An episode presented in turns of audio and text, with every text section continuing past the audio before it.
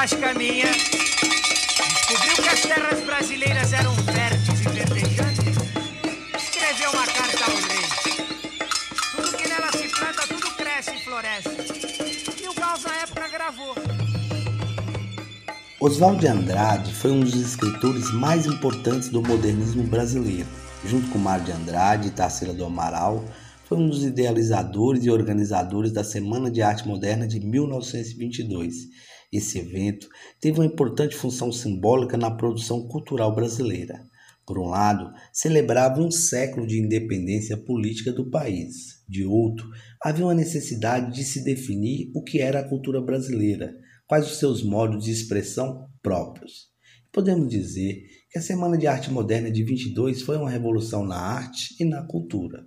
Quando a gente ouve a poesia do nosso tempo, utilizando uma linguagem do dia a dia, sem rima, sem métricas, com palavras de rua, como se ouve no sarau das periferias ou nos barracões de cultura do movimento, isso só é possível graças ao rompimento com a arte tradicional brasileira que a Semana de Arte Moderna proporcionou. Antes da semana, no final do século XIX e início do XX, preponderava nos meios culturais oficiais os valores da arte parnasiana e simbolista, com a linguagem rebuscada e empolada, rigor na métrica, rimas raras e difíceis. Os temas não poderiam tratar das questões sociais e nem de sentimento.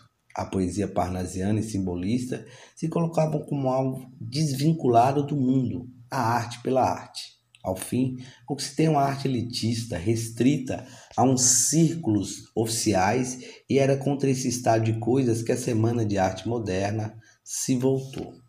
Daí que o modernismo propôs uma arte que promovesse um nacionalismo crítico e ufanista, com valorização do cotidiano, no resgate das raízes culturais, com a renovação da linguagem, oposta ao parnasianismo e seu academicismo e Oswald de Andrade foi uma das figuras centrais desse projeto para a cultura brasileira. É bom lembrar que Oswald era romancista, poeta, dramaturgo, ensaísta e agitador cultural. Filho de família abastada, decidiu em 1912 conhecer a Europa, onde visitou vários países e conheceu as vertentes da arte moderna na Europa. Inspirado, voltou para o Brasil e escreveu os primeiros textos com estilo modernista. Em 1924, escreveu o Manifesto para o Brasil e, em 1928, o Manifesto Antropofágicos, dois textos que se completam e dão as bases do que foi o movimento modernista.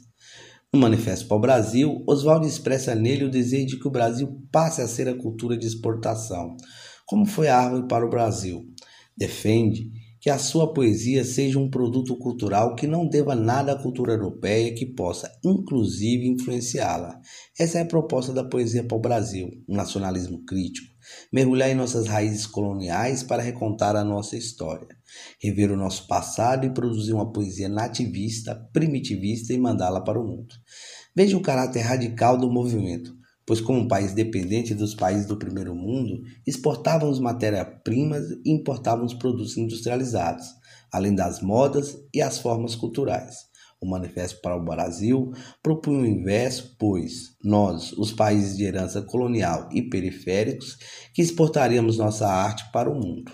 Em 1924, Oswaldo publica o livro de poesia Pau Brasil com linguagem coloquial, um humor debochado e a temática da brasilidade Ouça um poema em que a violência da imposição cultural da colonização entre o português e o indígena é tratada com deboche e humor.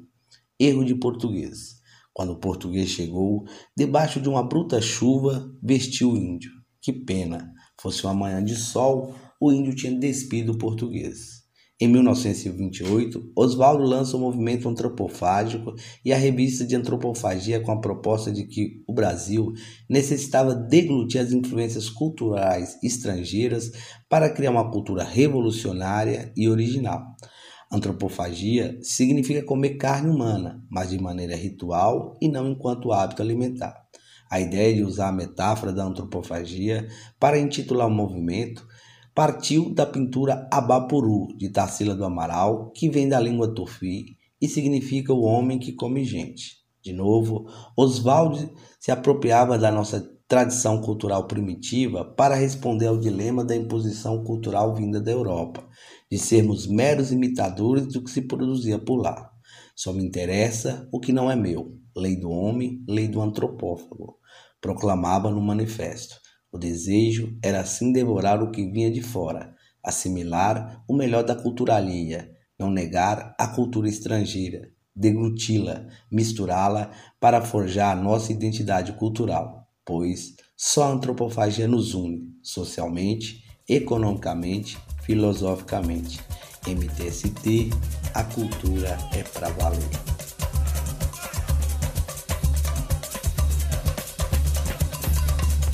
No pão de açúcar